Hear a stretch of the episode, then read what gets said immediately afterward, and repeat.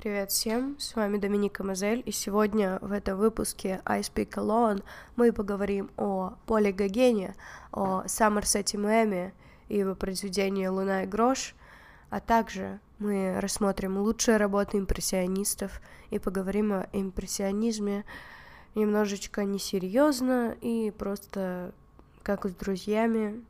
Это была такая сложная неделя, я болею, и ничего кроме чтения я, в принципе, не делала. Возможно, я еще ела вафли, но это уже другой вопрос. Э, поэтому мне было бы очень интересно вам рассказать про импрессионизм, про эту книжку, поэтому давайте начнем.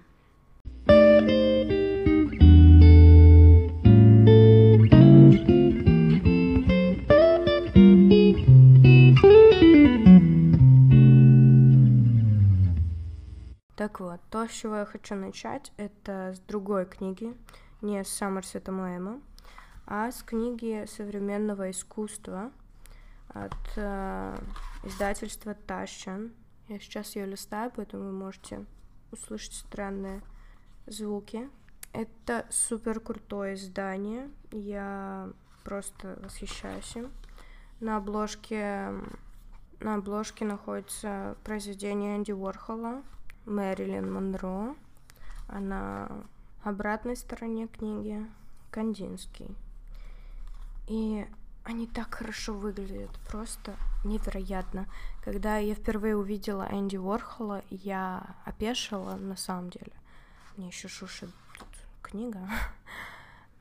Я опешила, потому что я впервые видела искусство, которое я не могла себе представить. То есть я, может быть, вы тоже видели искусство Энди Уорхола где-то на компьютере, на экране его, но вживую, возможно, никогда. Так вот, если прийти и случайно, неподготовленным взглядом увидеть работу Энди Уорхола, это просто невероятное впечатление. У меня есть даже сохраненная как-то фотография, которую я сделала. Когда я увидела, я отошла и сделала фотографию.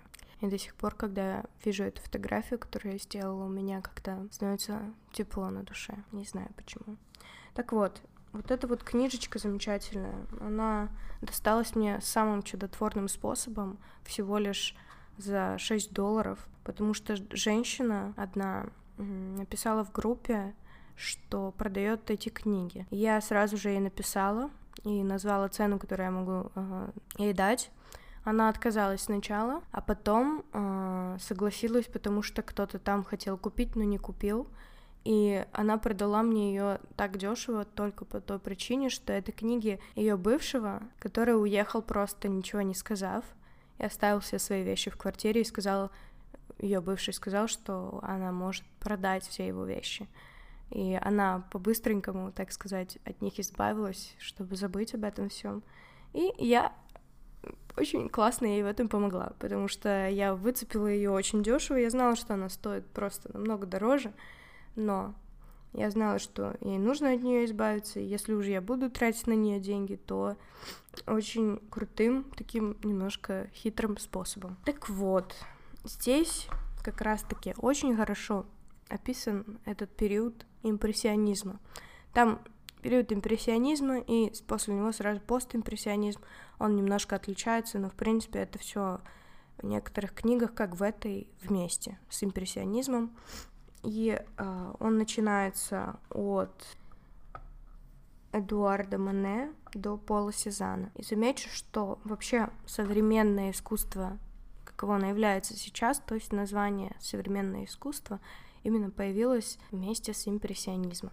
Поэтому это просто безумно крутой момент в истории, потому что многие еще не признавали этот э, вид искусства, и для них это было в диковинку, поэтому картины очень дешево продавались, и отсюда и начинается крутой сюжет для книги. Соответственно, Саммерсет Мэм выбрал самый крутой для него сюжет, который может быть. То есть, возможно, конечно, я могу его похвалить за то, что он его нормально обыграл, но я не буду на это настаивать, потому что, мне кажется, книга довольно средненькая, но начало довольно хорошее. То есть Просто в конце, из-за того, что появилась вот эта Таити, остров Таити, а, и рассказы других людей, а, это стало похоже больше на сказку, чем на какой-то классный роман, то есть на какой-то, даже сказа- сказать можно про приключенческий роман Жюль Верна, вот, вот это мне напомнило как раз-таки вот вторая часть этой книги, поэтому советовать ее я буду, потому что это очень интересно, потому что это захватывает такой период истории, и чтобы это как-то удержалось у нас в голове, нужно читать тематические книги по этому поводу. И я считаю это очень важным. Так вот, хочется начать именно с э, книги. Имя главного героя э, Стрикленд, но это прототип, как я сказала, Гогена. Но что интересное он раскрыл, которое вообще не связано с реальностью. Во-первых, то, что художник жил одинокой жизнью — и избегал людей и вообще мнения людей, не пытался продать свои картины. Это экзальтированная, преувеличенная сюжетная линия. Скорее всего, это сделано для того, чтобы привлечь более больше читателя, привлечь его интерес и как-то заставить его читать дальше. Ч- книжка действительно читается легко, вообще без проблем. Но проблема в том, что на самом деле художники практически никогда, я не помню ни одного из великих художников, который бы не а, держал каких-то связей с другими художниками. Это практически невозможно. Даже если ты сумасшедший и одинокий, у тебя все равно будут переписки с другими художниками, потому что без этого, если ты этим живешь, твои работы не будут продаваться, Э, никакой человек на них не посмотрит, и в итоге как бы можно помереть с голоду. В принципе, что и было описано в книге. То есть этот художник был настолько, да, независимым и так далее, что он даже не общался с другими художниками, он жил э, простой шенческой жизнью, бомжа скорее, и находил деньги на краски, и последних сил занимался искусством очень гордый, очень закрытый и жестокий как личность. Мне это понравилось, потому что это преувеличение как-то героизирует главного героя, хотя бы как-то прикрывает все остальные его плохие поступки, которые произошли по сюжету в книге, так как я не буду спойлерить, но его поступки, мягко говоря, не очень человечны. И чтобы герой нам совсем не казался, да, отвратительным и так далее, так как в итоге-то он гений, а, нам приписывают к сюжету еще и вот эти вот линии, что это часть его личности, и он сам к себе также относится, как и к другим. Соответственно, у нас не должно возникать какого-то неприятного к нему чувства, кроме жалости как и у большинства героев а, он вызывал жалость, кстати. Вообще, мне кажется, лучшая тема, которую раскрыл писатель Мэ, это то, что в искусстве очень важна личность художника. И таким образом, если через его картину можно увидеть личность, это намного лучше, чем просто красивая, действительно очень талантливая работа. Вот если в картине присутствует личность, это затмит всех. Как вы видите, это действительно так. В современном искусстве личность занимает почти ту же сту ступень, что и сама личность по популярности. А иногда даже популярность больше относится к самой личности художника, чем к его произведениям. И это такой парадокс, который объясняется тем, что люди любят чувствовать, что это сделано именно человеком, что это не просто картинка, что это нечто большее. Люди любят героизировать и почитать искусство через личность. И это очень интересная идея, так как действительно в современном искусстве особенно раньше, когда были периода Ренессанса, классики. Ну, я так классику называю, да, вы поняли, что это не... В общем, до начала XVIII века были совершенно другие представления о искусстве, и там личность уже занимала какое-то другое место, не такое важное. Мы можем даже сами себе об этом напомнить, когда я говорю имя, например, Рембрандта, вы, скорее всего, представите себе картину его, если у вас и есть какая-то, да, вообще представление о ней. А если я скажу Ван Гог, вы не будете... Вы, конечно же, можете представить его автопортрет, опять же, его личность. Вы можете представить Звездную ночь. Это, опять же, выражает его личность, так как это написано очень-очень оригинально, скажем так. Оригинально — это слово «оригинал», то есть оно аутентично, вот оно, это слово. И ни с чем другим, ни с какой другой работой это не сравнить по стилю и по, скорее, эмоциональному какому-то наполнению картины, по мазкам и так далее. Так вот, да, вспомнив о, о, о картинах Ван Гога, скорее всего, вы вспомните и о его личности. Сразу же промелькнет какой-то сюжет из его биографии о том, что Например, он э, отрезал себе ухо после ссоры как раз-таки с Полем Гогеном. И, конечно же, причина это не была именно Поль Гоген, что он такой плохой, но так как у него были приступы у Ван Гога, то в одном после ссоры у него случился этот приступ, и после этого он выслал свое ухо проститутке, с которой он жил некоторое время и рисовал ее в своих картинах. Так вот, это первое, что меня заинтересовало, то, что он раскрывает очень хорошо, как личность на самом деле является доминантой э, для современного искусства и определяет значимость картины. Еще одна интересная вещь — это то, что он раскрыл тему того, что искусство понятно не только тому, кто рисует или приближенным к искусству, а всем — и в начале э, произведения своего он прямым текстом рассказывает про все свои тезисы, и это очень интересно, что в начале книги очень много такого тяжелого чтения, ну, относительно, это не тяжелое чтение, но такого более серьезного текста, а потом уже идет сам рассказ, и он уже как э, с хорошим сюжетом, захватывающим и так далее, то есть читается дальше уже на одном дыхании. И в начале как раз-таки вот присутствуют все эти тезисы, которые дальше раскрыты в книге.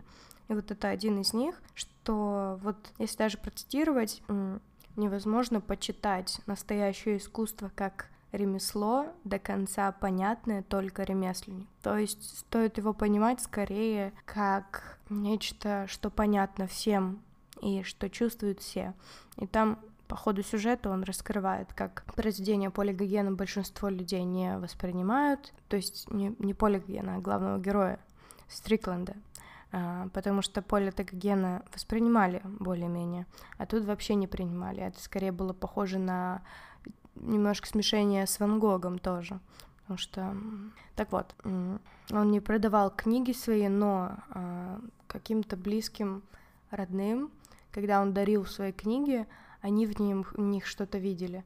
И это очень интересно, что даже люди, которые не разбираются в искусстве, да, они хранили у себя эту картину и как-то что-то в ней видели, какие-то эмоции.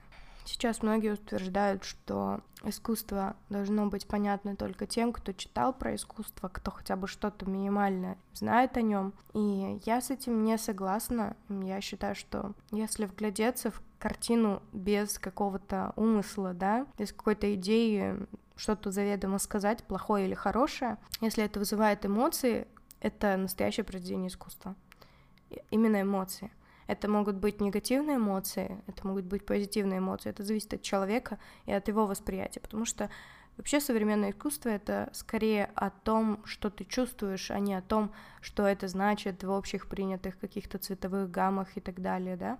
Например, я могу вам сказать, что импрессионизм — это все о цвете и о свете, о том, как они, художники, использовали вот эти вот две функции как доминирующие в своих произведениях. Но ведь вы не будете это искать, когда вы будете смотреть на картину.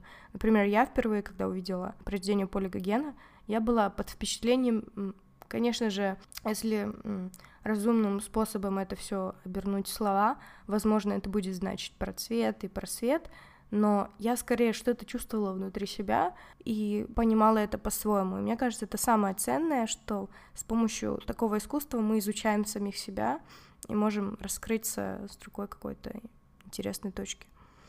Также в этой книге а, хорошо раскрыта тема бессмертия, а скорее желание художника и писателя в том числе быть бессмертным. Почему я говорю еще о писателе? Потому что в книге там переплетается труд художника и писателя. Писатель — это сам автор книги, он там э, раскрывает свой образ и говорит о своем знакомстве с художником. И там описано несколько моментов, когда они говорят об этом, что почему ты не хочешь показывать свои работы, ведь мы все стремимся к бессмертию, и это, в принципе, правда. И желание художника не показывать свои картины, не продавать их, это довольно интересный ход автора, и, скорее всего, этим он просто решил выделить этого художника как безумного гения. И у него довольно хорошо получилось. А, после вообще смерти этого художника началось мифотворчество, и люди стали делать из этого художника легенду.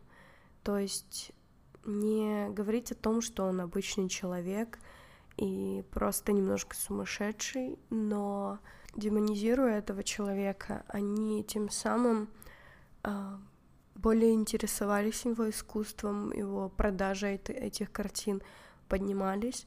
А когда выходило, например, другое издание, там, с биографией, то где там не было ничего такого, то сразу продажи падали. То есть все это держалось исключительно на личности, и вот эта информация вокруг него помогает в этом разобраться. Это можно назвать одним предложением бунт романтики против заурядности жизни. То есть люди не хотят мыслить о простых вещах и хотят, скажем так, украсить свою жизнь какими-то такими вот личностями, которые будут развлекать их в ежедневности. Так вот, если мы вернемся к реальности, то мы окажемся в... Так вот, если мы вернемся к реальности, то уже в начале XIX века мы можем познакомиться с такими гениями, как с Эжином Делакруа, Писаро, как Гоя, Эль Греко, Веласкес, Ренуар и Мане. И все эти художники начали формировать этот стиль импрессионизма. Еще в начале 19-го, там, например, Делакруа в, еще в начале 1832 года в Северной Африке э, начал рисовать и различать локальные цвета и цвета, которые меняются под освещением. И вот, вот это вот и стало поворотным моментом, потому что мы можем посмотреть, например, картину его «Море в Диепе», и там можно уже сказать, что это уже начинается импрессионизм. А уже если мы хотим полностью насладиться всеми дарами импрессионистов, можем просто через 50 лет увидеть всех гениев, которых мы сейчас даже можем знать. Это и Ван Гог, и Мане, и Сезанн, и Сислей, и Моризо, Писаро, Ренуар и так далее. Дальше уже идут там Дега, более поздние периоды, и Гоген начинается уже в конце XIX века. То есть он не был да, создателем какого-то определенного стиля, как в книге описано, да, он настолько выделялся. Да, он выделялся своей оригинальностью, э, сюжетом, цветами, которые ну, создать было просто невозможно. И, конечно же, на выставке он участвовал и с другими ребятами, художниками, ребятами. И он был не настолько одинок. Плюс ко всему, он э, параллельно работал журналистом. И для него полноценной профессии как художник профессиональный, он только стал им в 83 году, то есть уже в конце чуть ли своей жизни. Под конец, скажем так. То есть все свои стили ко всему прочему он э, развивал вместе с другими художниками. Они друг другу помогали, э, развивались и рисовали вместе. Например, с Ван Гогом они вместе работали над техникой, также с Лавалем. Э, и, в принципе, это формули... формировало как художника самого Гогена. И нельзя сказать, что он просто был одинок и совершенно никогда не общался ни с кем. На этом нужно, да, наверное, сделать такой акцент. А, он жил очень бедной жизнью и не зарабатывал практически ничего из своих картин. Все было не так, как в книге, конечно же, гиперполизировано, но, в принципе, он был очень беден, и это действительно так. Он э, уехал в Панаму, а, после чего там, там он жил с Ван Гогом в Орле, и уже после этого, желая слиться с э, природой, он уезжает в Таи, на Таити, где и написал свои лучшие картины, и там умирает. Вообще, это очень интересно, как мы судим о художниках, как мы любим героизировать их жизнь и делать из этого какие-то легенды, книги писать и так далее. Но в случае с импрессионистами это неотъемлемая часть их творчества, их жизнь сама как есть. Потому что все-таки импрессионизм — это описание мельчайших каких-то впечатлений, мимолетных и каких-то маленьких изменений каждом предмете в зависимости как бы от освещения.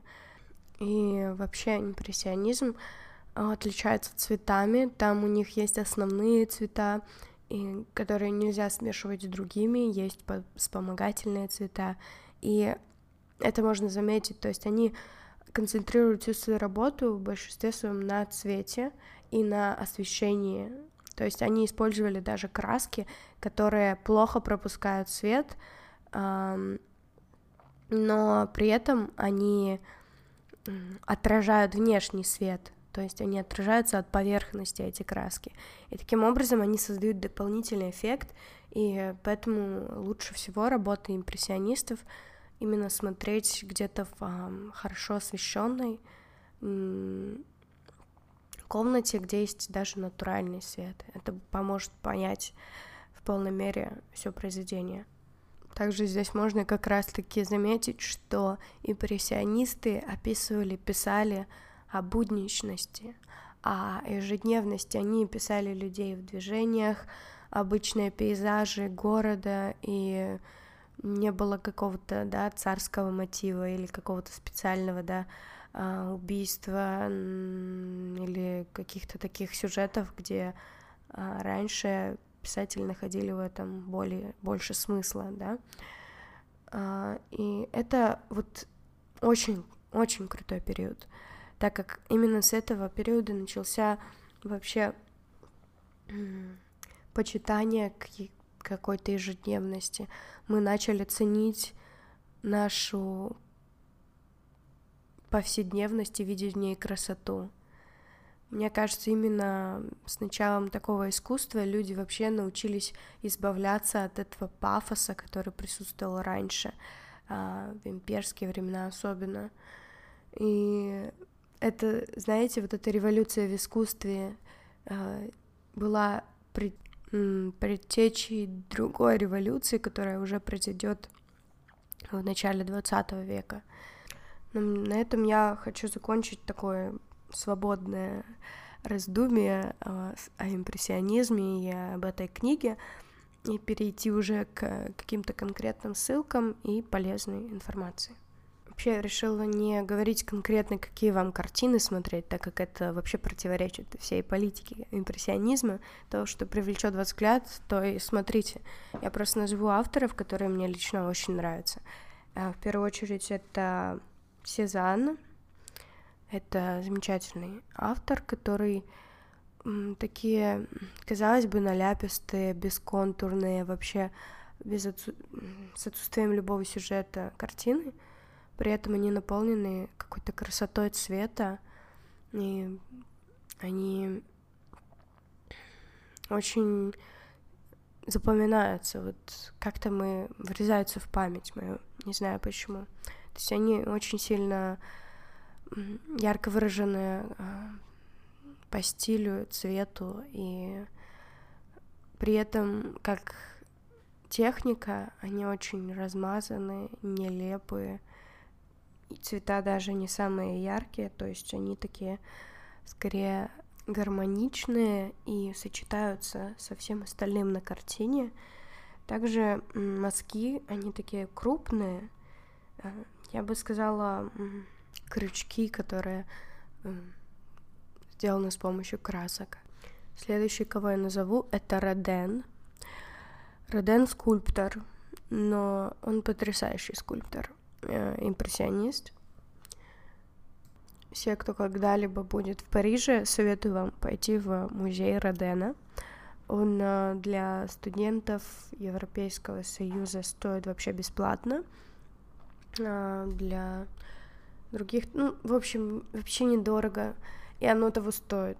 У них есть э, аудиогид, что очень хорошо помогает понять вообще всю историю его искусства, его, я бы назвала это отдельной историей искусства, потому что он в то время был единственным скульптором, который работал как импрессионисты. Он был изысканным, он описывал обыденность, и он писал, писал, я не знаю, скульптурировал. Это сложно описать.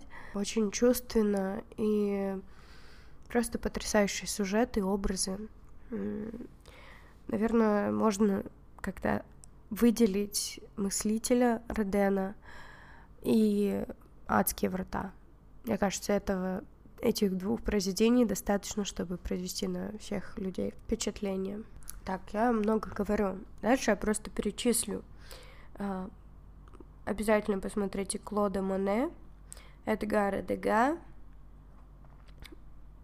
Сайсли, Альфреда, Писарон, Сезанна, Винсента Ван Гога и из импрессионистов еще Генри Матисс. В общем, если вам интересно, погуглите, в каких галереях они находятся, и сходите, посмотрите на них, потому что они того стоят, правда. Дальше мы рассмотрим уже полезные ссылочки, которые я сегодня вам тоже должна за последнюю неделю. Итак, в первую очередь, New Scientist 12 декабря опубликовали такую классную статью про белые дыры. Э, название статьи «If you think black holes are strange, white holes will blow your mind». Это очень крутая статья, она короткая и просто так себе, скажем так, маленькие умы приводят в замешательство и, и возбуждают интерес к науке таким вот интересным способом. Мне это очень понравилось и заставило действительно подумать о том, что наука еще не совершенна, и нужно еще много-много-много-много чего придумывать и, конечно же, исследовать. Также хорошенькая статья от Wonderzine «Мой epic fail. Разные люди о том, чему их научили неудачи». Мне очень понравилось. Люди подобраны разные и разные неудачи. В принципе, очень круто. Как всегда. Спасибо, Wonderzine. Дальше Esquire. Почему человечество стало таким эмоциональным? Тут с научной точки зрения говорят о том, почему мы умиляемся э, вещам и почему мы стали такими более эмоциональными, чем раньше. Это очень интересно тоже. Особенно меня касается человек, который нон-стоп подписан в Инстаграме на всяких кошек и собачек. И это единственное, что он видит в ленте, в принципе, потому что только это он лайкает. Можете себе представить, да? Также довольно интересная статья от New York Post. People are fleeing New York at an alarming rate. То есть э, люди уезжают из Нью-Йорка и, и вообще из больших городов, и это интересно, потому что сейчас национальная экономика развивается в э, Штатах, и это приводит к тому, что появляются работы в более недорогих местах, где можно жить, и в более таких дешевых районах, где также климат лучше и так далее. И в связи с этим просто в Нью-Йорке люди стали массово его покидать, потому что он действительно дорогой, большой, и несмотря на его классную атмосферу и большинство плюсов, которые там есть, люди уезжают, но при этом э, популяция все еще растет, все это в Нью-Йорке именно. Все это из-за того, что уезжают не эмигранты, допустим, которые приехали недавно в Нью-Йорк, а именно коренные нью-йоркцы, и все еще поднимается население Нью-Йорка, но намного меньше процент, это 2,7% с 2010 по 2016, и все это благодаря эм, иностранцам, которые приезжают, и новым детям, которые рождаются. Но при этом общая эм, area growth rate эм, уменьшается. Я не знаю, как это по-русски. В общем, да, почитайте, очень интересно, что большие города уже не так актуальны. Uh, так, uh, также интересная статья на IdeaPod.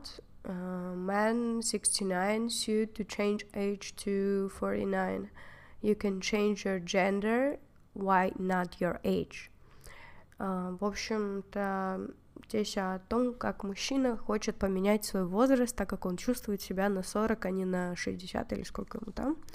И это очень интересно как он легально может этого добиться. Если вы тоже чувствуете себя на 5 лет, а не на 20, то с удовольствием можете пойти и высудить себе это право, потому что сейчас законодательно, например, в Нидерландах это можно себе сделать, надеюсь. Потому что, ну, логично, да? И последняя статья — это москвичи, переехавшие в Киев — а, у меня какая-то урбанистическая ссылка пошла уже все о городах. Но здесь, в принципе, о, люди, о, лю, о москвичах, которые переехали в Киев жить из-за того, что там дешевле. Это не только по, по этой причине, конечно, и довольно интересно читать ее и слушать мнение о Киеве от москвичей, причем которые недавно туда переехали жить. То есть очень интересно. Я даже сама задумывалась над этим, но нет. На этом все. Спасибо огромное за то, что прослушали это. И мне очень приятно было с вами пообщаться. Увидимся на следующей неделе. Как всегда, с вами я, Доминика Мазель.